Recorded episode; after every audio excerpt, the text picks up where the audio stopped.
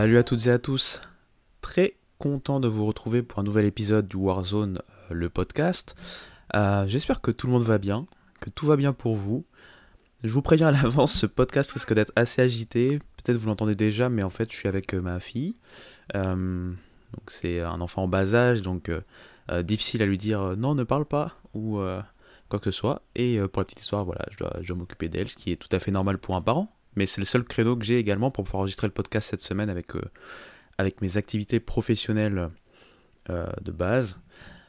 En tout cas, j'espère que ça va pas trop vous gêner. De toute façon, je risque de faire des petites coupes, même si pour vous ça se sentira peut-être pas trop, mais voilà, peut-être qu'il y aura des petites coupes euh, en fonction et que je réenregistrerai certaines parties si besoin est. Mais voilà, tant qu'elle fait pas trop de bruit, je vais essayer de tenir ce podcast. Donc, encore une fois, j'espère que tout va bien pour vous. Comme d'habitude, hein, la petite pub.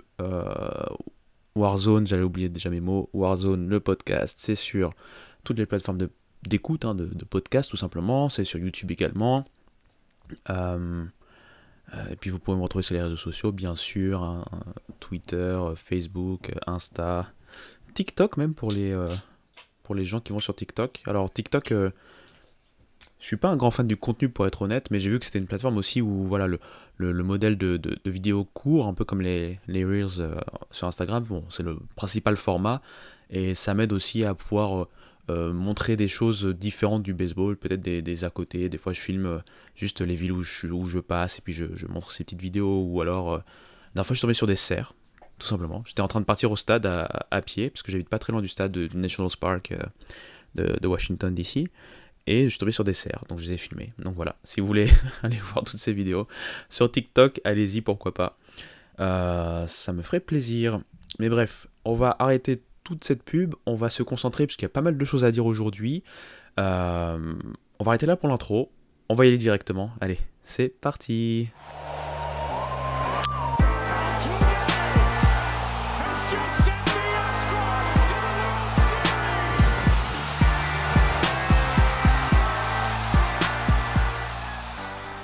Alors, je sais pas s'il y en a parmi vous qui euh, voilà, suivent le softball, mais bon, le tournoi, national pardon, a commencé.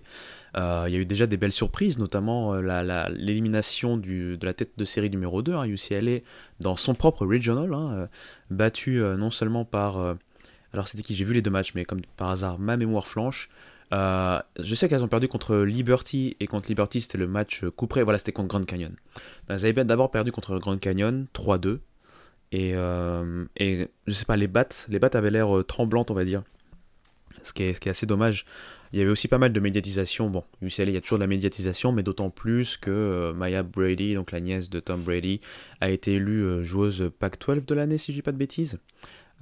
Et du coup, ça avait peut-être rajouté un peu plus de pression à une équipe qui était vue comme la seule qui pouvait peut-être rivaliser avec Oklahoma.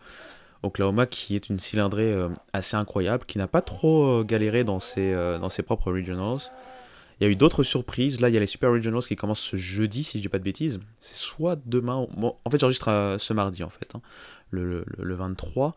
Donc, c'est soit ce mercredi que ça commence pour certains Super Regionals, soit jeudi, soit vendredi. Je pense que c'est plutôt jeudi et vendredi. Et que je confonds un peu avec. parce qu'il y a aussi également les tournois de conférence, et on va en reparler un peu plus tard au niveau baseball. Mais donc voilà. Si euh, vous avez du temps, si vous avez la curiosité, n'hésitez pas à regarder, c'est sur ESPN, donc si vous avez l'ESPN Player, euh, où il y a moyen de pouvoir voir des, très très belles rencontres, c'est assez dynamique, ça se joue en 7 manches, Euh, softball quoi, et softball de, très haut niveau. Donc voilà pour la petite parenthèse, on va rentrer dans ce qui s'est passé le week-end dernier, puisque c'était les dernières séries avant, donc bah, tout simplement les tournois de conférence.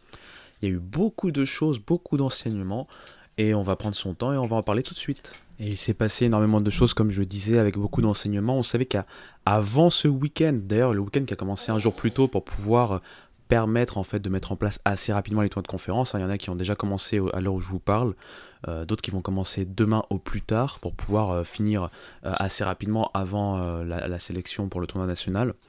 Et donc il y avait notamment des équipes qui jouaient gros avant d'entrer dans ce week-end, des équipes qui pouvaient bah, quasiment consolider leur, leur participation, en tout cas leur, leur euh, on va dire leur euh, résumé pour pouvoir euh, devenir des, des hôtes, hein, tout simplement pour les regionals, et ça a son importance. D'autres équipes qui pouvaient justement, via des match-ups directs, bah, non seulement euh, claim, enfin, parlons français, briguer le titre hein, de leur conférence en saison régulière et également bah, du coup accrocher l'équipe contre laquelle voilà le concurrent direct qu'ils avaient lors de, de- de- leur rencontre en fait de fin de saison. Et euh, je vais commencer par le premier enseignement, c'est en Big 12, puisqu'en Big 12 on se retrouve du coup avec trois champions. euh, Oklahoma State, donc dans l'ordre plutôt on va mettre Texas, puisque Texas a battu et a sweepé en fait West Virginia qui était sur une très très grosse saison et qui était donc en tête pendant la plupart euh, du temps, surtout sur les, les 4-5 dernières semaines. C'était vraiment l'équipe en feu. Et tout le monde espérait qu'il puisse continuer avec un, encore une fois un JJ Weatherholt de très très haut niveau, de très très haute facture. Malheureusement, euh, ils ont complètement craqué euh, à, Austin. Texas les a sweepés, euh, je vais pas dire facilement, hein, c'est jamais facile, mais, mais on a senti soit c'était un, trop plein de pression, parce que comme je le dis, hein, notamment dans l'article que j'ai sorti récemment, il y a un aspect mental très très important au baseball. Je dis pas que les autres sports n'ont pas cet aspect mental, mais je trouve qu'au baseball, avec, avec ce, ce, jeu sur des détails, l'aspect mental est quasiment primordial.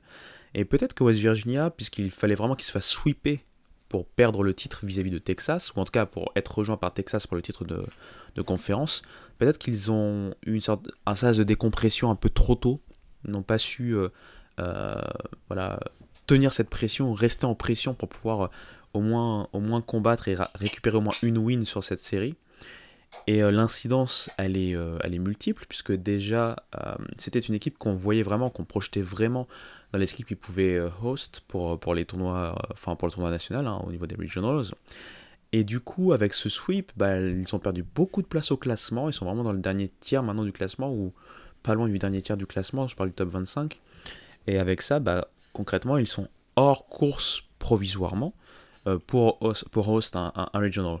Bien sûr, d'autres choses vont se passer, beaucoup de choses vont se passer, puisque les tournois de conférence, du coup, vont revêtir une importance euh, incroyable, encore plus pour cette Big 12 que, guillemets, d'habitude.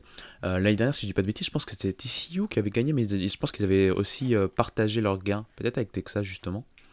Là, on a trois équipes, puisque Oklahoma State a gagné Bedlam hein, face à Oklahoma. J'ai pu regarder cette série, donc c'était vraiment intéressant. Et donc avec ces trois équipes en tête, on est en train de se dire que l'équipe qui est la plus proche pour l'instant de, de host par- parmi ces trois équipes, c'est Oklahoma State.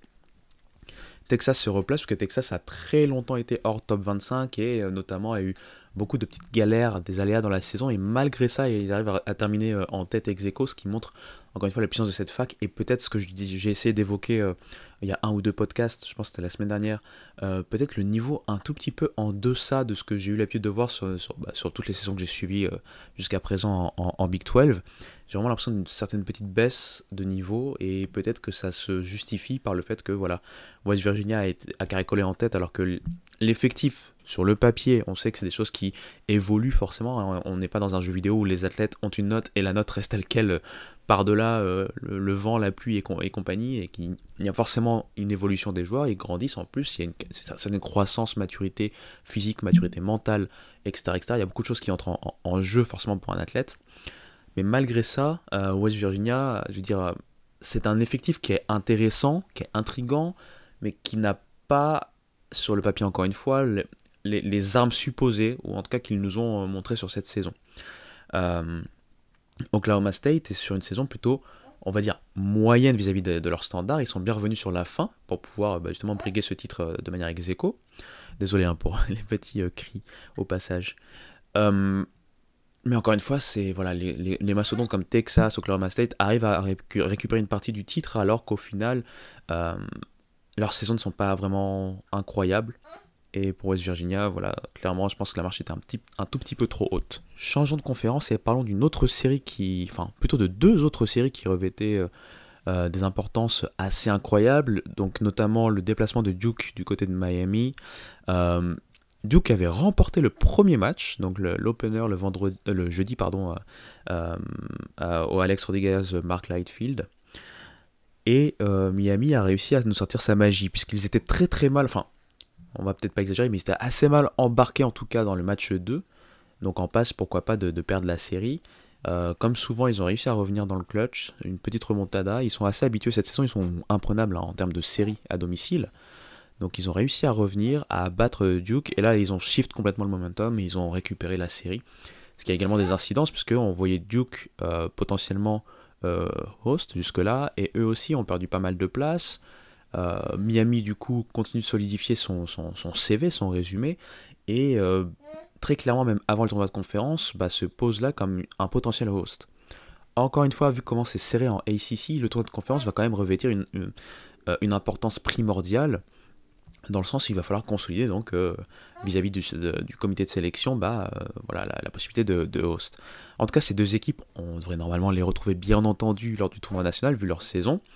Euh, il y avait des équipes aussi, par exemple, il y avait le, le- match-up, la match-up entre euh, UNC et Clemson. Euh, Clemson qui est vraiment l'équipe en forme hein, en ACC, bien sûr si on, nommait euh, Wake Forest qui a complètement dominé la, conférence. Eh bien, Clemson a gagné également cette série, ce qui consolide pour eux, pour le coup, carrément une place dans le top 8, si je dis pas de bêtises, et, vraiment, à moins d'un cataclysme, euh, ils devraient pouvoir être en mesure de, host euh, un regional. Euh, Wake Forest, bien sûr, euh, pour finir, ça, on va pas parler de leur série, ils ont également gagné, c'est-à-dire que sur les 14 semaines de régulière, euh, aucune série de perdu. Je pense que c'est la seule équipe, j'avais lu ça, c'est la seule équipe qui est en dessous des 10 défaites overall, c'est-à-dire pas juste dans la conférence, mais sur tout leur calendrier. Euh, sur cette saison, bien sûr. Ce qui en fait le, le numéro 1 légitime et ce qui en fait, bah, ce qui leur met une target sur le dos, clairement, alors que cette target était clairement sur le dos de LSU pendant assez longtemps. Est-ce que ça va profiter à LSU qui va pouvoir partir en mode chasseur plutôt qu'en mode proie On verra bien sûr euh, vis-à-vis de ce qui va se passer pour le tournoi national. Euh, en SEC, j'ai bien aimé les résurgences de Alabama, de Auburn. Ces équipes qui, même au début de saison, on ne savait pas trop où les placer, mais on savait que le potentiel était là. Ce sont des équipes qui ont les capacités d'aller euh, au tournoi national et même plus. hein. Je rappelle que Auburn, l'année dernière, ils vont assez loin. D'ailleurs, je pense qu'ils vont jusqu'au College World Series, hein, si je dis pas de bêtises. Un peu en mode surprise pour le coup, mais je pense qu'ils vont au College World Series. Vous savez, la mémoire, c'est difficile. Et comme j'ai pas des fiches, comme d'habitude, euh, tel un grand professionnel, euh, c'est vraiment, vraiment de, mémoire, mais je pense qu'ils avaient réussi à atteindre les, les College World Series. Mais même s'ils n'avaient pas atteint les College World Series, je sais qu'ils avaient au moins été assez loin en termes de. Désolé. En termes de Regionals et Super Regionals. Euh, Alabama, euh, également, c'est sur une belle fin de saison. Ils ont réussi à, à, rééquilibrer un peu plus le bilan. Et très clairement, bien sûr, là, on va peut-être pas parler de, host, malgré un très bon RPI également.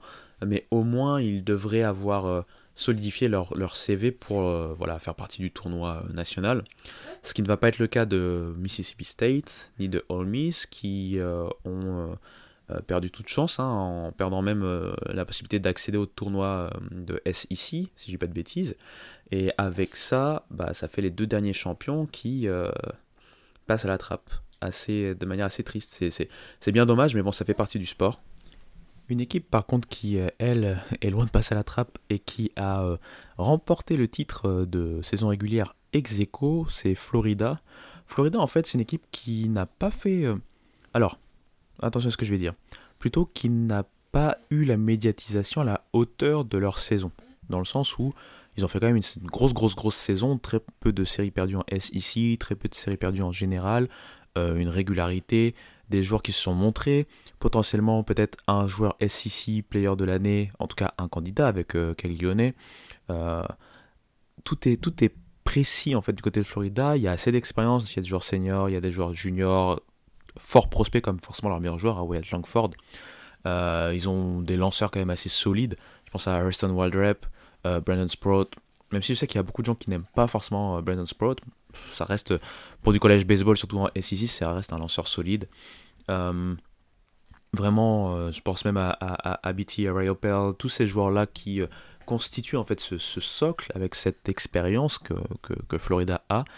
Et Florida, donc, qui a aussi profité de la victoire de Vanderbilt face à Arkansas. Vanderbilt qui était sur quelques séries difficiles en fin de saison, mais qui donc euh, récupère cette série face à Arkansas. Arkansas qui pouvait très clairement terminer en tête et remporter le titre de SEC sans cette défaite. Euh, tout ça pour finir, voilà, Florida vraiment euh, au top. Vraiment attention à cette équipe. J'ai pas de leur porter la poisse non plus. Mais c'est une équipe vraiment très très équilibrée, très très dangereuse. Donc attention même pour le titre national, hein, je parle, hein, je parle pas juste en termes de SEC, mais ça va être une équipe vraiment à surveiller. Euh, Arkansas, malgré tous leurs blessés, d'ailleurs, euh, Von Horn, je l'ai appris euh, juste ce matin, qu'il a, il a eu le, le titre de coach de l'année. Euh, c'est difficile de parler puisque ma fille est en train de me frapper dans le dos. je vous raconte un peu ma vie en même temps que je parle, donc si vous entendez des secousses ou autres, c'est normal, désolé. Mais voilà, Van Holland a fait un peu de magie avec, malgré toutes les absences cumulées, ou voilà, quand il y avait un retour, il y avait d'autres absences. Enfin, c'était très très compliqué pour, pour mettre une équipe euh, en place. Et pourtant, ces joueurs ont répondu présent, il y a eu une grosse cohésion. Euh, attention à Arkansas du coup. Surtout si ça avait récupéré encore un peu plus de, joueurs, notamment au niveau euh, pitching staff. Il faudra toujours compter forcément sur LSU. LSU qui a, perdu deux séries consécutives sur la fin de saison, mais qui juste avant ça n'avait perdu aucune série. Et qui a donc remporté la dernière série de saison régulière. Et puis la SEC, ça va être euh, voilà, beaucoup d'équipes encore dans le tour nation- national, je pense. En, termes de projection, vous pouvez en, imaginer entre 8 et 10. Euh, et s'il y en a 11, je ne serais pas surpris, même si je pense que ça va être un peu plus compliqué cette année d'en avoir 11. Parce que je vois pas une équipe comme, par exemple comme Georgia, à moins qu'ils fassent un gros gros tournoi, je les vois pas passer. Euh, Mizzou, Mizzou, je les vois pas passer. Bon, à part si bien sûr ils remportent le, le tournoi et donc le bid automatique. Euh, si on enlève également donc forcément les deux déjà éliminés, désolé, les deux déjà éliminés euh, du côté du Mississippi, ça en fait 4, ça, voudrait dire peut-être 10 équipes, peut-être même ça, ça risque d'être un peu élevé. On va voir bien sûr comment se passe la sélection, on, on connaît en, en termes de RPI, en termes de difficulté de calendrier, etc., etc., comment ils jugent. Et on sait que la SEC, déjà même en termes purement économiques et attractifs, c'est vendeur, donc difficile de ne pas en voir, de pas voir encore un gros contingent, un gros contingent au niveau, euh, au niveau du côté de la SEC. Euh, donc j'ai parlé de la ACC, j'ai parlé de la Big 12, j'ai parlé de la euh, SEC. Avant de faire un focus sur la Big 10, parce que j'avais euh, dit que j'allais en reparler, notamment de la saison et tout ça, en Pac-12, donc Stanford a capturé le titre, hein, a récupéré le titre de saison régulière. Il y a le tournoi de Pac-12 qui commence là, je pense que c'est aujourd'hui, si j'ai pas de bêtises. C'est soit aujourd'hui, soit, soit demain. Donc soit le 23, soit le 24. Et il y a des équipes qui sont clairement en danger. Je pense à UCLA. Je pense que UCLA vont être obligés d'aller gagner le titre et l'automatic bid quasiment. Ou en tout cas faire, voilà, peut-être aller en finale pour, pour leur résumé, parce que sinon c'est compliqué vu, le, vu la, le bilan de conférence négatif. Euh, Il y a des belles surprises cette saison, encore une fois. Je pense à Arizona State. Euh, je pense à USC. USC qui euh, pourrait s'en sortir. Et donc en termes, je parlais de top 25 tout à l'heure, mais par exemple une équipe comme Washington qui a montré de très très très belles choses. Euh, dans le clutch a un peu sombré entre guillemets et du coup est ressorti de ce top. Ça devrait pas les empêcher d'atteindre le tournoi national. Euh, ils seraient bien avisés d'aller peut-être un peu loin au tournoi euh, de Pac-12 pour pourquoi pas essayer de voir s'ils ont une certaine élig- éligibilité en termes de euh, hosting. Je pense que c'est un peu compliqué vis-à-vis de leur RPI en fait, mais, mais à voir. Donc voilà pour la Pac-12, il y aura certainement Oregon State, enfin oui, il y aura Oregon State normalement. Oregon aussi devrait, f- être de la partie, même s'il y a eu quelques séries difficiles pour, les Ducks. Euh, Est-ce que j'oublie une équipe? Arizona, Arizona, ça a été un peu compliqué, mais il pourrait, voilà, s'il va passer quelques tours euh, dans le tournoi, euh, de Pac-12, il pourrait normalement euh, atteindre donc ce Field of 64, ce tournoi national. Euh, bon, voilà, les équipes comme Cal, comme euh, Utah, ça me paraît compliqué. Euh, Washington State aussi, ça me paraît un peu compliqué. Mais bon, à, vo- à- à voir. Je, j'ai du mal en fait à voir beaucoup, beaucoup d'équipes de Pac-12 cette saison. Même si j'ai trouvé que le niveau s'est rehaussé de manière globale. Allez, ce qui pourrait pas, entre guillemets, prendre la place un peu de, de la Big 12 et avoir peut-être un représentant de plus que la Big 12. Mettons par exemple 4 pour la Big 12 et 5 pour la Pac-12. Ça risque d'être vice-versa parce que j'ai l'impression de ce que j'ai vu moi des observateurs, c'est que malgré moi mon impression personnelle que la Big 12 était un peu en deçà, j'ai vu encore beaucoup de partisans de la Big 12 euh, chez les observateurs euh, et spécialistes et notamment euh, derrière baseball, mais pas que. hein. J'avais écouté des podcasts de collège baseball centra- central que je vous voilà, je vous invite à les, les écouter. Ils ont un podcast nota- notamment sur YouTube qui passe euh, le samedi avant donc les séries en général, on va dire entre 11h et midi heure américaine, donc ça doit être entre 17 et 18h heure française. Et après, ils ont aussi euh, des podcasts un peu plus euh, spécifiques SEC et notamment Texas AM, parce que j'imagine que parmi leurs chroniqueurs, il y a des gars de Texas AM en fait. Donc, euh, donc voilà, voilà. Donc côté Pac-12, euh, une belle saison, des belles surprises. Stanford sera forcément un, un host. Est-ce que Oregon State, par exemple, pourrait hoster? Ça pourrait peut-être le faire. À voir de leur côté. Je pense qu'on a fait le tour de la, du Big Four.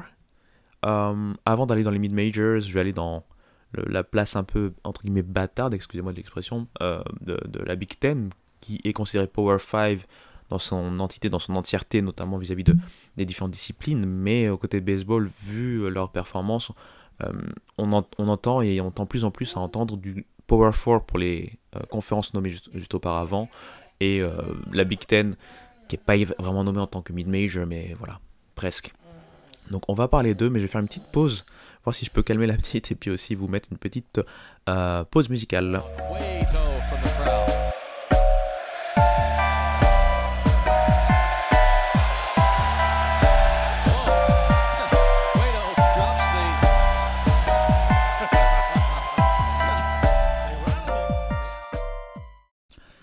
Alors, de retour et parlons Big Ten.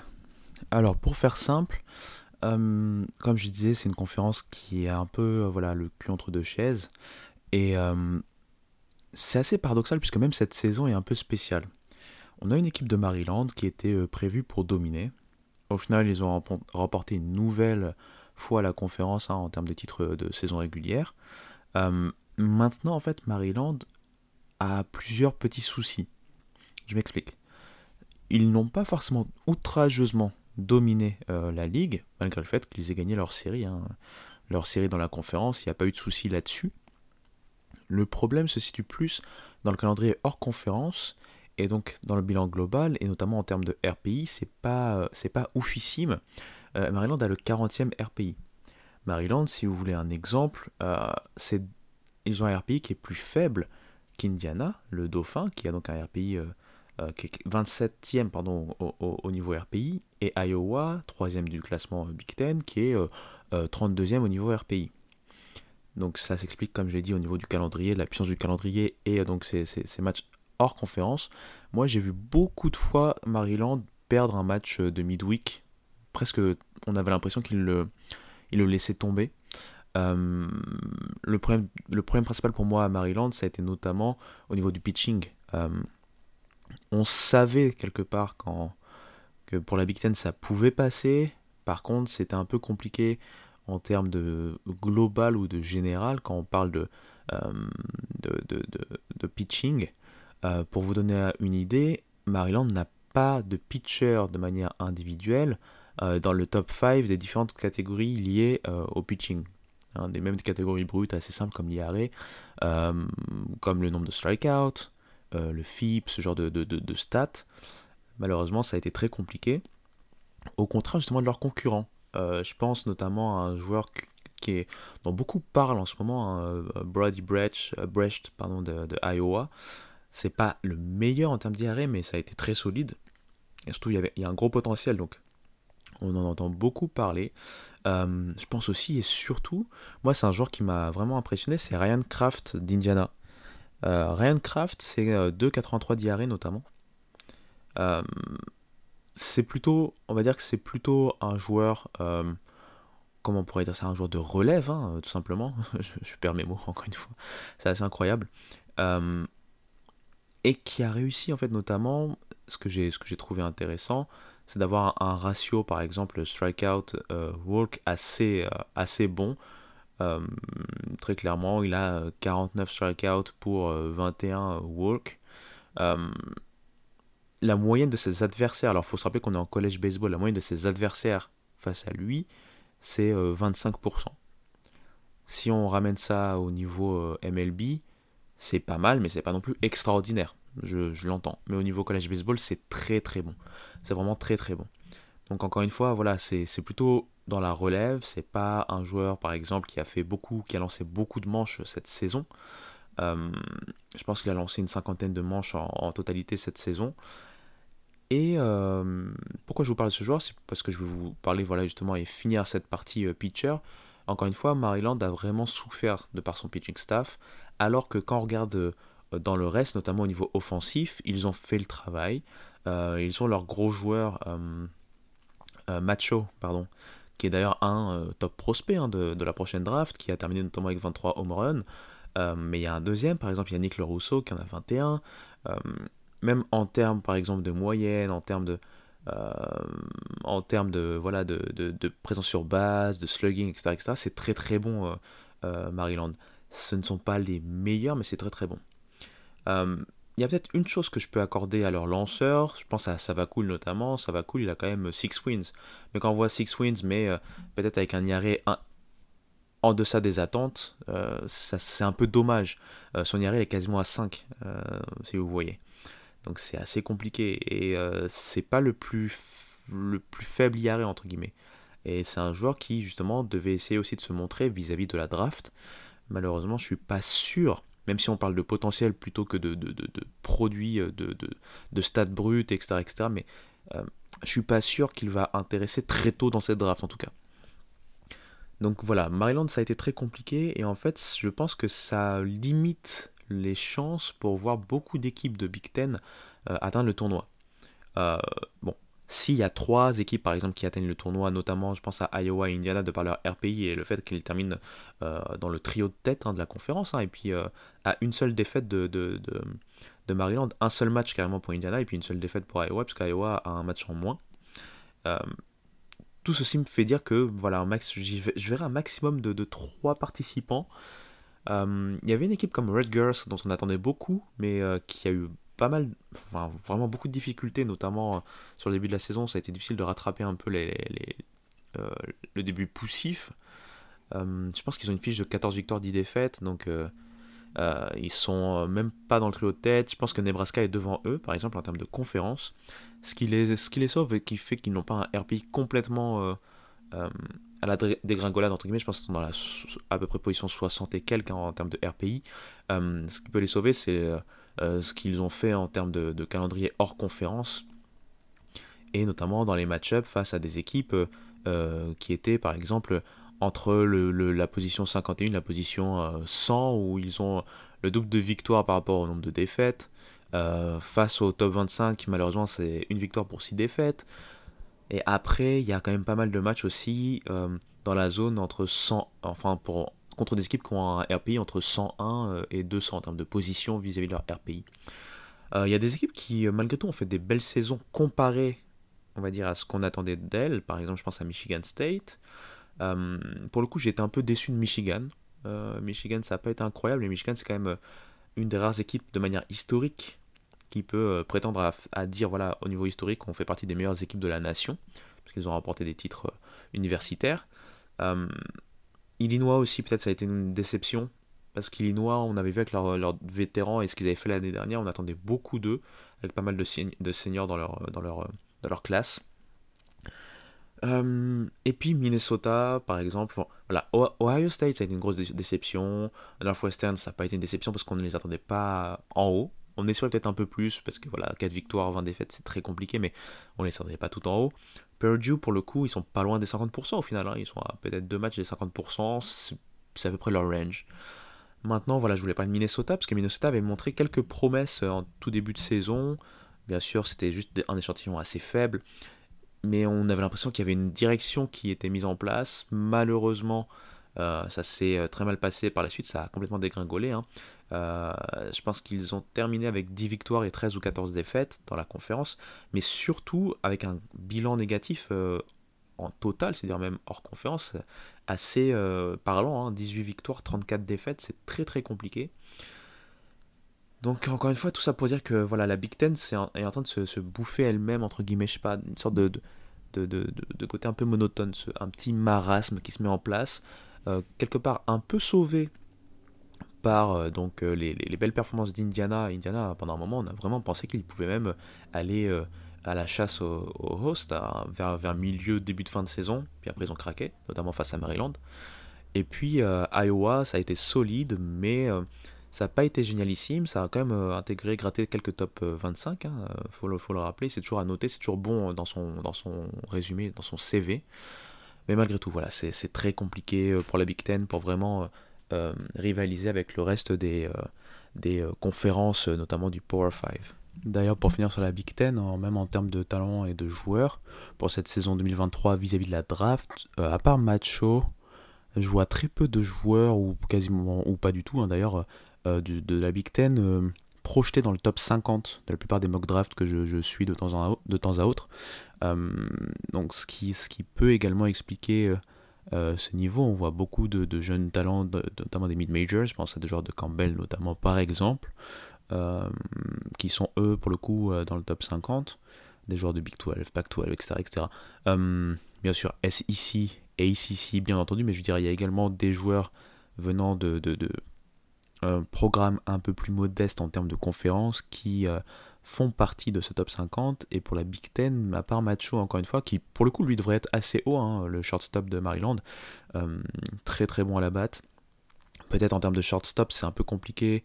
Euh, je pense que lui ce qui fait défaut ça serait euh, sa puissance de bras et puis le, range, en fait la, zone à, couvrir en tant que shortstop. C'est un peu les réticences qu'ont les scouts vis-à-vis de lui. Euh, je l'avais vu jouer, mais euh, voilà, je l'ai vu jouer en dir enfin sur place carrément euh, une fois, c'était l'année dernière, et il m'avait juste paru très bon. Sans, sans pouvoir vous dire s'il était vraiment si, si, c'était vraiment si difficile que ça pour lui en termes de puissance de bras. Peut-être les jeux que j'avais vus n'avaient pas pu démontrer ce genre de, problème. Donc euh, je vais pas vous mentir, je peux pas vous dire ce que j'en pense en termes de, de ce que j'ai vu. J'ai pas vu, j'ai pas eu de match de Maryland cette saison. Euh, enfin, j'ai vu si, si, pardon, j'ai vu le match de Maryland contre Ole Miss en début de saison, mais c'est tout. Euh, alors que j'espérais justement pouvoir euh, les suivre un peu plus, mais j'ai pas pu. Donc je vais pas blablater pour vous dire des choses approximatives. Je sais que voilà, c'était compliqué pour la Big Ten. Ça a été compliqué pour Maryland notamment qui est en tête de cette Big Ten. Malgré tout, ils devraient bien sûr obtenir leur place pour le tournoi national, même sans remporter le tournoi de Big Ten.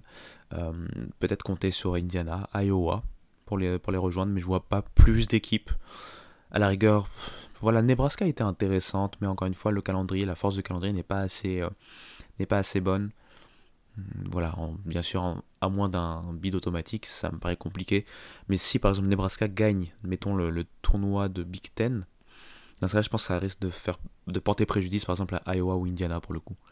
Euh, voilà, c'est bizarre, je vois vraiment pas plus de trois équipes, personnellement, euh, sur ce que j'ai vu de leur bilan, etc.. Ce qui est un peu dommage. Oh, d'ailleurs, je dis n'importe quoi parce que j'ai aussi vu la série Maryland contre Indiana. Donc j'ai vu un peu plus de, ma- matchs Maryland que ça quand même, mais voilà, ça m'a pas, m'a pas marqué. Ils avaient dominé euh, Indiana, ils avaient vraiment beauté grâce à leur puissance offensive. Mais ouais, c'était pas, pas, c'était pas fou. C'était pas, pas fou. Du coup, bah, justement, Indiana m'avait euh, un peu déçu vis-à-vis de tout ce qu'on disait sur eux. Et c'est normal, c'est un peu la vérité du moment également. hein. On disait beaucoup de bien et, à raison sur euh, voilà, les jeunes qui euh, prenaient le pouvoir là-bas. Malheureusement, contre Maryland, ils se sont fait complètement disséquer. Donc, donc voilà, voilà. J'ai pas envie de, trop, trop, trop vous faire perdre de temps parce qu'il y a encore pas mal de petits sujets à aborder dans ce podcast. Mais voilà pour la Big Ten. Euh, je sais pas d'ailleurs si parmi vous il y a des suiveurs de Big Ten hein, ou n'importe quelle autre conférence. Ça vous arrive de tomber sur des matchs euh, de, conférence ou si vous êtes décidé de, vous fixer en fait sur une conférence, n'hésitez pas à me le dire euh, en DM, en commentaire par exemple de, là où je vais poster la vidéo. C'est encore une fois pour ma curiosité. Euh, Qu'est-ce que je vais faire là? Je vais, vous, je vais profiter pour vous donner quelques noms d'équipes qui ont remporté leur titre de saison régulière de leur conférence, on va dire, et qui euh, sont des, outsiders assez intéressants. Alors, on va commencer par le vainqueur de la Big South, euh, Campbell. Campbell qui a euh, souvent été bien placé dans le top 25 hein, durant toute la saison. C'est une équipe qui termine donc à la 14e place de ce top 25. C'est une des meilleures équipes de mid-major. Ils ont remporté donc euh, leur titre Big South. Ça n'a pas été aussi simple que prévu puisque euh, South Carolina Upstate leur a posé beaucoup de problèmes sur la dernière série. En fait, c'était d'a- d'ailleurs c'était un peu une finale, une finale pour gagner le titre de régulière. Euh, California, South Carolina Upstate, désolé, a d'ailleurs remporté la série, mais a perdu le dernier match, qui a permis donc à Campbell de valider son, son titre. Il faut savoir que Campbell, en, en entrant dans, la, dans, dans le week-end, ne pouvait perdre le titre que via un sweep, en fait. Et, un peu à la, manière de West, Virginia, j'ai eu peur que finalement ce sweep arrive. Pour le coup, j'ai regardé la série parce que je, voulais regarder un peu plus euh, euh, Kate Cruller, qui est un des euh, top prospects de la draft. Alors quand je dis top prospect, c'est pas, attendez pas, ne vous attendez pas à, à entendre parler de lui dès le 9e ou 10e choix, ça va être sûrement un peu plus bas. Euh, il était attendu plus haut. Je me rappelle qu'à la suite à la fin de saison dernière, et on a vu notamment d'ailleurs son coéquipier Zach Neto, qui a été donc euh, lui euh, drafté par les Angels. Il y avait aussi un lanceur, j'ai oublié son nom et je, me- je m'en excuse. Mais il y avait également un lanceur de Campbell qui a été drafté la, saison dernière. Et justement, avec Ka- Kate Cooler, on attendait vraiment un- une, une draft assez haut en fin de saison dernière. hein. Je pense qu'à un moment, dans, certains, dans certaines mock drafts, vous, savez, les, les, way too early mock drafts, euh, je l'avais vu en 10e ou 11e ou 12e position, enfin vraiment très très haut, puisque son, son, son potentiel intrigue, hein, comme je vous l'ai dit euh, dans l'article que j'ai sorti sur les euh, prospects de draft, et je vous invite à aller le lire sur lehomra.com, et pam, marketing. Euh, Kate Culler, c'est un potentiel assez incroyable avec une balle rapide dans la meilleure moitié, on va dire, des, des, des 90 euh, miles par, heure, hein, on va dire euh, entre 95 et 98. Euh, il a aussi une balle, une balle très intéressante, une balle, on va dire, de déception très intéressante. Et surtout, il essaie d'ajouter pas mal de, de- Il a beaucoup de mix dans, ses, dans son type de, de lancer, en fait. Il peut lancer plusieurs types de lancers. Malheureusement, comme par hasard, quand je l'ai vu jouer, en fait, il a été, je vais pas dire catastrophique, mais ça a été compliqué. Euh, on sentait vraiment une grosse impatience, et d'ailleurs, euh, ça, ça, tend à être prouvé par le nombre de, de walks qu'il a, subi en 4 manches, parce qu'il n'a lancé que 4 manches. Euh, on a vu, et encore une fois, l'aspect mental, hein, je le répète à chaque fois, ce ne sont pas des robots, ce n'est pas un jeu vidéo où vous avez votre note et la note est figée, donc vos performances vont être figées vis-à-vis de cette note. Non, là, il était sur un mauvais outing, on va dire, c'est juste pas de chance, entre guillemets. Euh, mais euh, j'ai, voilà, on pouvait déceler une certaine impatience et euh, plus, plus les joueurs arrivaient à, tenir, même s'ils faisaient des foul balls en face de lui pour pouvoir tenir le plus longtemps dans, dans l'échange, hein, dans, dans- en nombre de lancers, donc faire grimper son nombre de lancers, et plus on sentait la nervosité, très clairement, et, et ça a plombé son équipe qui s'était inclinée déjà dès ce match-là 9-4 hein, de mémoire. Ça avait été très compliqué, très compliqué pour lui, mais euh, je sais qu'il a attendu assez haut. Alors c'est vrai que même en termes de saison, quand j'ai regardé ses stats, c'est plus compliqué que ce, que les gens avaient imaginé, dans le sens où il y a une progression quand même, mais elle n'est pas aussi flagrante que ce que les gens projetaient. Et donc je pense que c'est ce qui fait que là, dans cette mock draft, il n'est pas attendu aussi haut, euh, loin de là. Il sera pas non plus, euh, voilà, faut pas s'attendre à, le voir au cinquième ou sixième tour. hein. Je pense que voilà, normalement deuxième tour, euh, il y a moyen que son nom sorte. Et puis il a toujours moyen avec le, tournoi de le tournoi national, et justement j'y arrive, euh, de se montrer et euh, de continuer à montrer que c'est un des meilleurs lanceurs euh, de la nation en termes de lanceurs universitaires. Euh, c'est pas rien quand même. À côté, un autre joueur que je vous conseille de, suivre dans cette équipe de Campbell. Donc déjà, si vous avez l'occasion de suivre Campbell, suivez-les, ils sont très intéressants à voir jouer. Et un joueur qui a une très très belle saison, c'est Lawson Harrell.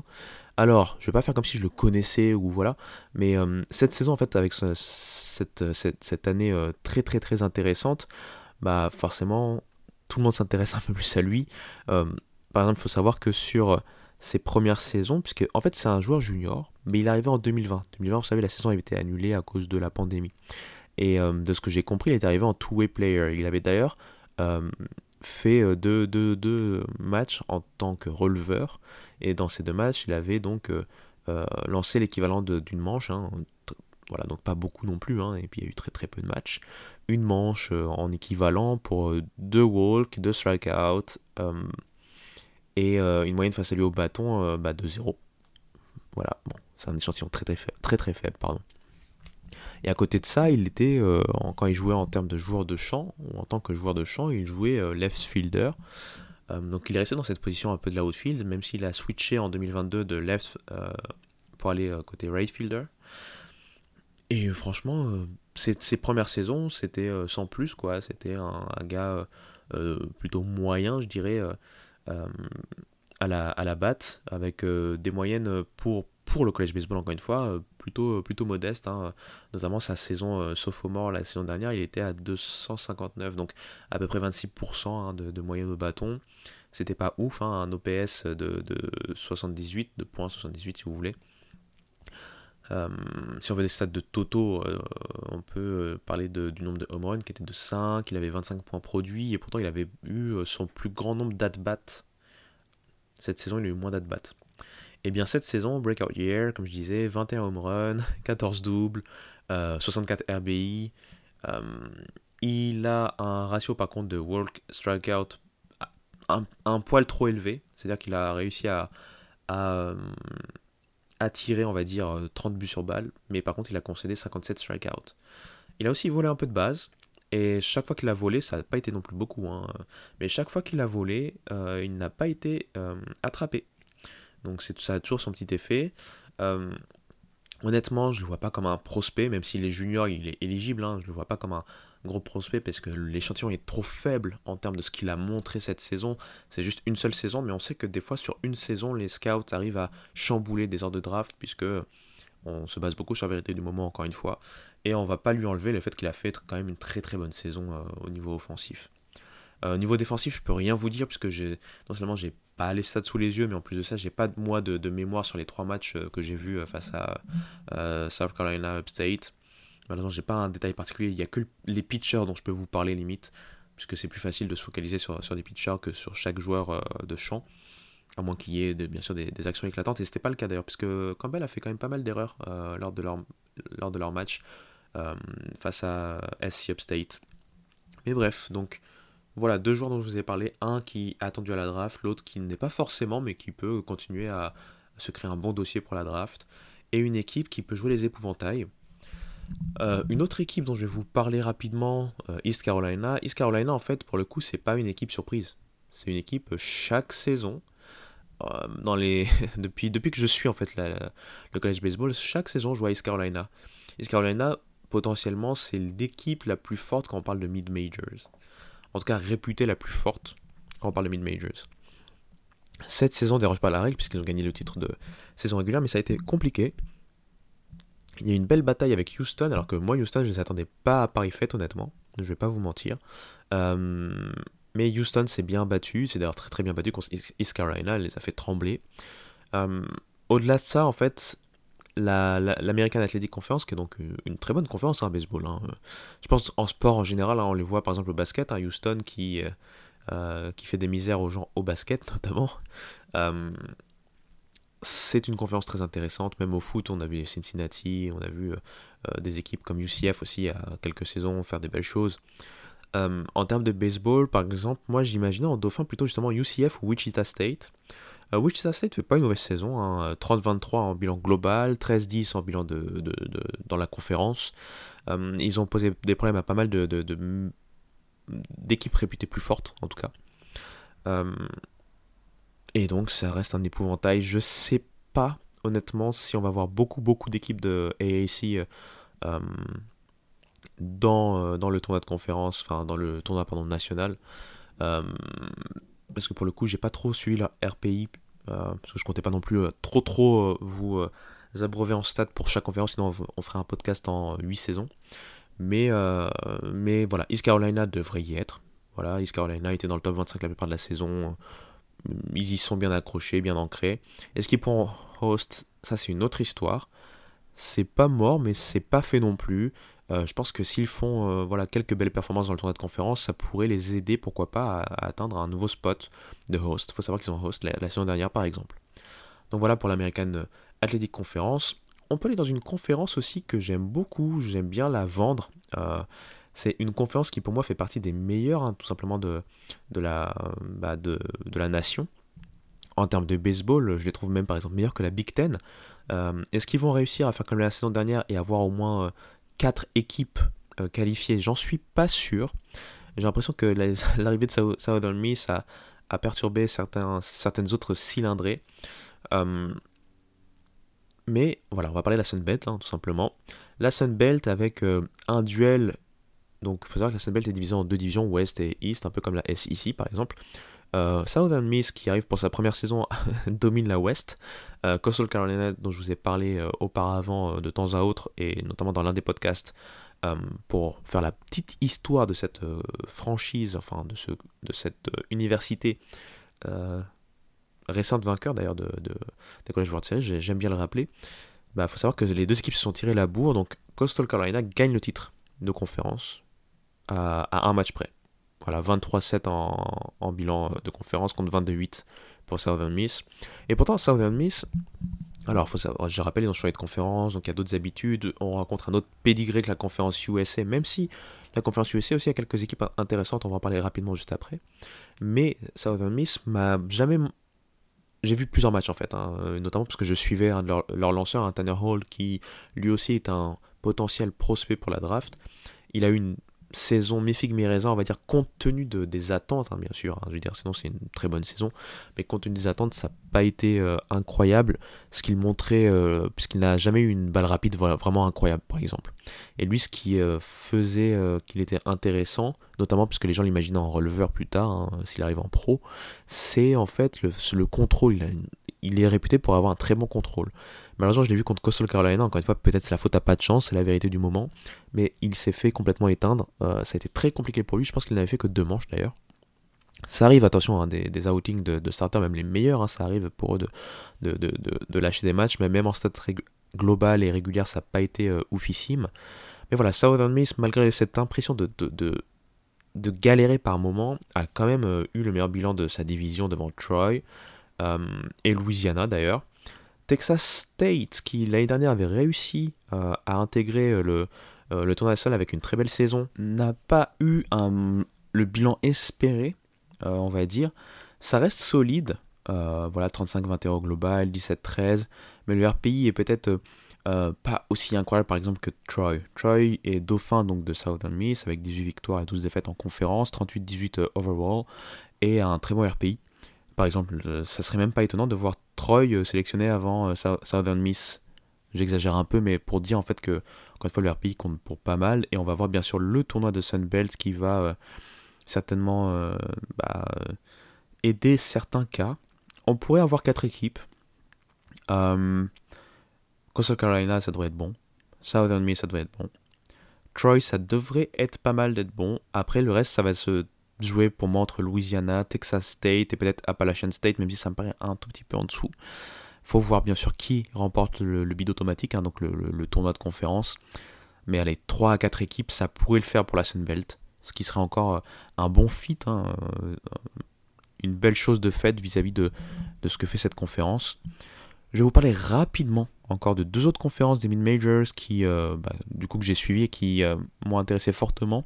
Pour une notamment dont je vous ai parlé, enfin, je vous ai parlé d'une de ces équipes, hein, son équipe phare euh, historique, Cal State Fullerton. Je viens donc vous parler de Big West. Il faut savoir que la Big West n'a pas de tournoi de conférence. Un peu comme la Pac-12 jusqu'à euh, récemment, hein, ce sont des, conférences qui euh, donc se jouent sur la saison régulière. Et Cal State Fullerton avait très très bien commencé. Pendant un moment, on s'était dit, bon, ça va être eux.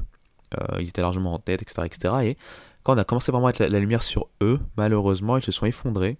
Et du coup, San Diego euh, est passé devant eux. San Diego est passé devant eux, Santa Barbara également. hein. Donc, euh, euh, quand je dis San Diego, c'est UC San Diego, hein, Université californienne de San Diego. Santa Barbara, c'est pareil, c'est UC. Ce sont des, donc des universités californiennes, notamment des universités californiennes ou californiennes d'État. Hein, Cal State, c'est d'État. Cal State Northridge, également d'État, etc., etc. Voilà pour la petite précision, mais j'ai l'impression que pour Cal State Fullerton, ça va être compliqué. Comme il n'y a pas un tournoi de conférence pour récupérer un bid automatique et que je vois pas plus de deux équipes sortir de la Big West, malheureusement, j'ai peur que ce soit San Diego. Enfin, normalement, ça devrait être San Diego déjà, s'il y en a une seule. Et s'il y en a deux, peut-être Santa Barbara, au-dessus de Cal State Fullerton. C'est ce que je pourrais dire. Mais voilà, c'était une très belle conférence à suivre. Il y a eu quelques déceptions, notamment euh, UC Irvine, je dirais. UC Irvine, en fait, c'est une déception surtout dans leur conférence, parce qu'en overall, et je pense du coup leur RP est pas mal, si je dis pas de bêtises. Oh, hum, hum. leur RP est pas mal. Du coup, est-ce que UC Irvine pourrait concurrencer Santa Barbara, par exemple? Euh, Voilà, encore une fois, Fullerton, leur bilan euh, overall aussi n'est pas assez bon. C'est 29 victoires, 21 défaites, donc il y a un clair gap. Et la, la, la, puissance de conférence, euh, la puissance de conférence, le la puissance du calendrier qu'ils avaient était intéressant à certains points, notamment euh, la victoire face à Texas en série. Euh, ils avaient aussi accroché une autre grosse cylindrée. Je pense que c'était Stanford. En fait, ils avaient perdu face à Stanford, mais ils avaient gagné le premier match. Parce que j'avais vu la série. C'était une des premières séries de la saison. Donc il y a eu des belles choses. mais ça a été trop éparse et sur la durée, ils n'ont pas réussi à, enfin sur la longueur, quoi, ils n'ont pas réussi à tenir. Du coup, malheureusement, la, belle histoire des College Legends ne fera pas le cut certainement. À voir, hein, parce que je ne suis pas, je ne fais pas partie du, comité, hein, et on a déjà vu des, euh, décisions euh, spécifiques et assez spéciales. Hein. Coucou State, qui a souvent euh, été délaissé. Mais voilà, ça va être compliqué pour euh, Kelsey Fullerton. Je pense San Diego devrait y être. Après, peut-être UC Irvine vis-à-vis du bilan et du RPI, ou alors Santa Barbara. Euh, Voilà, je vois pas plus de deux, et peut-être qu'ils vont, me- faire mentir en mettant trois équipes. Ce qui me paraîtrait pas immérité en soi, mais après, quand vous prenez trois équipes d'une conférence, ça veut dire que quelque part, vous enlevez peut-être d'autres équipes dans d'autres conférences qui pourraient mériter tout autant. Et euh, je voulais vous parler d'une dernière conférence, bah, c'est la conférence USA. Puisque euh, Southern Miss l'avait quitté, Dallas Baptiste l'avait quelque part remplacé, parce qu'eux venaient de Missouri Valley, et Missouri Valley, et il faut savoir que Dallas Baptiste, eux, ils arrivent dans une nouvelle conférence, c'est pas un problème. Euh, pas du tout. Ils arrivent, ils dominent. Euh, DBU a réussi à avoir un, bilan de 25 victoires, 5 défaites dans la conférence. 42 victoires, 13 défaites, donc une des équipes a plus de 40 victoires. Donc c'est à noter. Dans leur bilan euh, voilà, au total. L'équipe derrière elle est à 3,5 matchs quand même. UTSA. UTSA qui pendant un moment a même euh, touché un peu du top 25. hein. Ils ont été dans le top 25 à un certain moment. Malheureusement, ils n'ont pas tenu sur la durée, sur la distance. Est-ce que leur, leur euh, bilan overall et leur RPI pour leur permettre de, de gratter, pourquoi pas, euh, un deuxième strapontin Je suis pas sûr. DBU pour le coup, c'est voilà, ça me paraît, ça me paraît clair et net. Ils y seront. Maintenant, pour UTSA, ça va être compliqué. Euh, Il y, a, y a des équipes qui sont intéressantes, encore une fois, dans, dans, ce, dans, ce, dans cette conférence, qui n'ont pas eu des très belles saisons. Euh, Il y a des équipes historiques comme Rice, Rice qui a déjà été vainqueur hein, de, du, de College World Series, mais bon, ça c'était dans les années 2000, qui a un bilan de 9 victoires et 21 défaites, donc voilà, chaque génération a ses hauts et ses bas. Euh, Louisiana Tech, LA Tech, Louisiana Tech qui est souvent euh, voilà, euh, cité parmi les, les- les- les- les belles équipes, on va dire, du collège baseball. hein. Quand on dit belles équipes, c'est pas forcément les meilleures, mais voilà, une certaine réputation derrière, eux et ils finissent à peine avec un bilan de 50%. Euh, FAU qui pendant un moment avait euh, un très bon bilan, ça s'est effondré. Je parle notamment en conférence. En overall, ça reste intéressant, mais ça, bah, ça me paraît trop petit, trop faible. Donc pour ces équipes-là, bon, il y aura le, le bid automatique si c'est pas DBU qui va certainement accompagner DBU. Pour le reste, ça va être compliqué. Mais voilà, je voulais vous parler de deux trois conférences qui, euh, moi, m'attirent en termes de mid-majors. Il y en a beaucoup d'autres, hein, bien sûr. Euh, malheureusement, je ne vais pas toutes les faire parce qu'il y a beaucoup. Il y a une trentaine de conférences. Et encore une fois, c'est un podcast et j'espère que je vais pas dépasser euh, l'heure et demie. parce que là, je suis pas loin de dépasser une heure, hein, si ça continue comme ça. Enfin, je vais être au moins dans les 50 minutes. Et j'ai encore deux trois petites choses à vous dire. Mais bref, euh, j'espère que c'est pas trop dense pour vous. N'hésitez pas encore une fois à me le dire, parce que c'est vrai que moi, euh, je m'emballe assez vite, puisque c'est des choses que je vois au jour le jour. J'espère que la passion se retranscrit dans, mes, dans ma façon de parler. Mais euh, voilà, on va faire une petite pause transition musicale et ensuite on va finir ce podcast tranquillement avec deux trois petites choses. Allez, à toutes.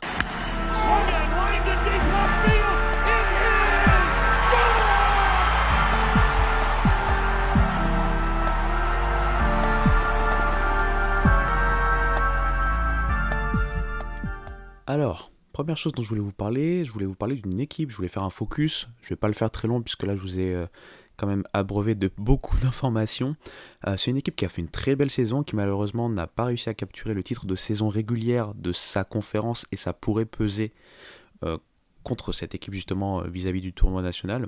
Et pourtant leur bilan est, très très bon au niveau global. Ils ont accroché pas mal de grosses cylindrées. J'ai envie de vous parler de Northeastern. Donc Northeastern, c'est une euh, université qui est dans le Massachusetts. Euh, ils font partie depuis 2006 de la euh, Colonial Athle- Athletic Association, donc la conférence. C'est une équipe qui a une longue histoire en termes de du moment où elle a été fondée, donc 1921. Par exemple, je vais vous donner en comparo une grosse équipe historique du baseball, Miami par exemple. Euh, leur, leur, euh, leur équipe n'a pas été fondée avant les années 40 et au final, la dernière itération, celle qu'on connaît, avait donc été euh, dissoute puis reformée à la fin des années 40, pour vous dire. Donc voilà, il faut, faut jamais prendre la longue histoire d'une équipe pour, pour acquise quelque part. Et alors, faut savoir une chose, c'est pas une grosse fac, hein, c'est une, je trouve que ça reste quand même une très bonne fac quand on considère que c'est mid majors. Ils ont fait partie de différentes conférences, enfin deux principales. hein. Tout d'abord l'America, l'America East, c'est la conférence qui a été remportée par Maine hein, cette saison notamment. Euh, et puis ils ont quitté l'America East pour en 2006 rejoindre la CAA, je veux dire CAA parce que Colonial c'est un peu long, Euh, la CAA. Euh, que dire de Northeastern C'est une équipe qui, moi, m'a, m'a, euh, m'a eu, puisque leur head coach, oui, parce que je suis un, je suis un homer, comme on dit, leur head coach a joué de manière éphémère chez les Mets, Mike Glavine. Donc c'était juste pour faire un petit shout-out à cette équipe. Donc s'ils ont la chance de, d'intégrer le tournoi national euh, par quelque moyen que ce soit, n'hésitez pas à aller voir cette équipe. C'est un baseball très plaisant pour le peu que j'ai vu. Euh, Il y, y, y a du talent, ça va vite ça calcule pas, c'est vraiment du baseball universitaire à l'état pur, c'est-à-dire que ça calcule pas trop, alors qu'on voit de plus en plus euh, beaucoup, beaucoup de stratégies mises en place par les meilleurs coachs hein, ou les meilleures universités, Euh, des fois un peu trop de calque aussi à chercher la puissance. Euh, vous savez, chercher plus de home run, partir plus sur les data en fait, parce que la data va vous dire, bon bah voilà, ça vaut plus de faire des home runs que de jouer small ball. Small ball, c'est-à-dire, vous savez, c'est juste de faire entrer des gens en faisant par exemple des squeeze plays, euh, J'ai l'impression que je vais, vous perdre si je dis tout ça, tous ces termes techniques, mais bon, bref.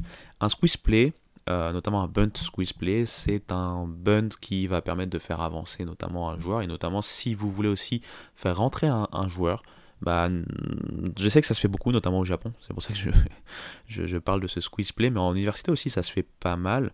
Maintenant, Nor- Northeastern, ils, ils ont cette approche, voilà, vraiment pour le coup, baseball universitaire, très joyeux, très sympa à à voir jouer, et en plus avec des bons résultats cette saison.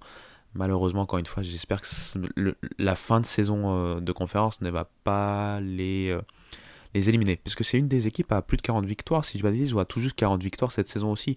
Donc c'est des choses qui comptent mal- malgré tout. Leur RPI aussi n'était pas euh, dégueulasse de, mémoire. J'ai pas le, je me rappelle plus de leur, de leur rank exactement, mais je sais que c'était pas dégueulasse. Donc faut espérer que ces métriques et pourquoi pas, euh, euh, je sais plus si eux ils ont un tournoi de conférence la CIA, mais je pense qu'ils ont. Et donc, du coup, si ils ont, oui, ils ont un tournoi de conférence. Je m'en doutais. Et du coup, si euh, Northeastern peut faire de belles choses dans le tournoi de conférence, pourquoi pas carrément là, s'ils le gagnent, bid automatique, même s'ils le gagnent pas, qu'ils font un, bon petit parcours, ça pourrait leur permettre de, euh, voilà, de, de- d'officiellement intégrer donc ce tournoi national. Donc voilà, c'est un mini shout-out. J'ai pas donné beaucoup de détails. Peut-être que je viendrai, je reviendrai sur eux dans une vidéo de College Baseball Legends. Certes, ils n'ont pas gagné de titre, mais ils ont réussi à aller au College World Series. C'est pas donné à n'importe quel mid-major de, faire ça, même si c'était dans les années 60. Donc voilà, c'était la petite mention à, à, euh, Northeastern. Une autre chose, et là on va finir là-dessus, euh, dont je voulais parler. Alors, je sais pas si vous êtes habitué à ça, peut-être de fill out des brackets et tout ça euh, pour la March Madness, mais il faut savoir qu'il y a un peu son pendant en NCAA Baseball. À la base, je voulais vraiment profiter de cet épisode pour vous faire un, Field of 64, c'est comme ça qu'on l'appelle, c'est-à-dire vous faire un peu des, euh, une projection des équipes qui pourraient être dans le tournoi et carrément vous dire, ok, seed 1 ça va être telle équipe, euh, seed 2, etc. jusqu'à seed 16, seed 16, et ensuite vous découpez ça en regionals pour que vous compreniez un peu le truc. Malheureusement, il n'y a plus beaucoup de temps, enfin j'ai pas, voilà, j'ai vraiment pas envie, parce que je sais que beaucoup de gens vont même pas arriver jusqu'à la fin de ce que je suis en train de raconter maintenant, donc à la fin de ce podcast. Donc je, trouve, je trouverais ça dommage de pas avoir quelqu'un qui puisse écouter ça parce que c'est très intéressant. Ça permet aussi de d'en- d'entendre un peu plus de noms de facs qu'on connaît pas forcément et qui sont pourtant euh, euh, en passe de se qualifier pour le tournoi national par exemple. Donc je sais pas, je n'ai pas d'idée. Est-ce que je vais avoir le temps et la chance de vous faire une sorte d'épisode spécial avant euh, les sélections Je pense les sélections c'est lundi, c'est dimanche ou lundi. Ah. Décidément la mémoire c'est incroyable. Si j'ai le temps, je ferai un podcast spécial pour ça. Mais disons que ça va être compliqué, honnêtement. Si malheureusement j'ai pas le temps, bah ça sera tout simplement un, un exercice qu'on pourra faire la saison prochaine quand peut-être je serai plus habitué. Quand peut-être, on sait jamais, peut-être que j'aurai peut-être un collègue, quelqu'un qui pourrait euh, venir euh, euh, intervenir sur les podcasts pour m'aider et puis pour pas que ce soit trop monotone pour vous non plus, parce que j'imagine une seule voix tout le temps. Euh, en plus, je parle souvent de la même façon. Je suis pas le mec le plus dynamique en termes de, en termes de, voix. Je donne pas non plus la pêche. Euh, tout le vocabulaire du dynamisme entre en jeu. Mais bref, on verra comment ça se passe. Si vraiment j'ai le temps, je ferai un petit épisode. Ça peut être ludique. Si malheureusement j'ai pas le temps, bon bah ça sera pour la, la prochaine fois. Mais j'espère bien vous retrouver, euh, que ce soit sur le homera.com. Il y a deux articles qui sont sortis, comme je l'ai dit. Donc il y en a un, c'est un- une sorte de dossier, hein, c'est un mini dossier où j'explique en fait mon ressenti vis-à-vis de ce qu'on explique comme étant un upset et pourquoi ça a peut-être moins de sens dans le collège baseball. Donc j'étaye de euh, certains arguments et voilà, c'est pas non plus un long dossier. Euh, je pense en plus que j'ai fait une coquille puisque j'ai dit que je, je vais parler de la documentation. En fait, je voulais dire pas la documentation, je voulais, je voulais dire je me suis documenté en gros et que j'allais euh, ressortir les trucs, enfin voilà, ce sur quoi je m'étais documenté, comme normalement, par exemple, l'histoire.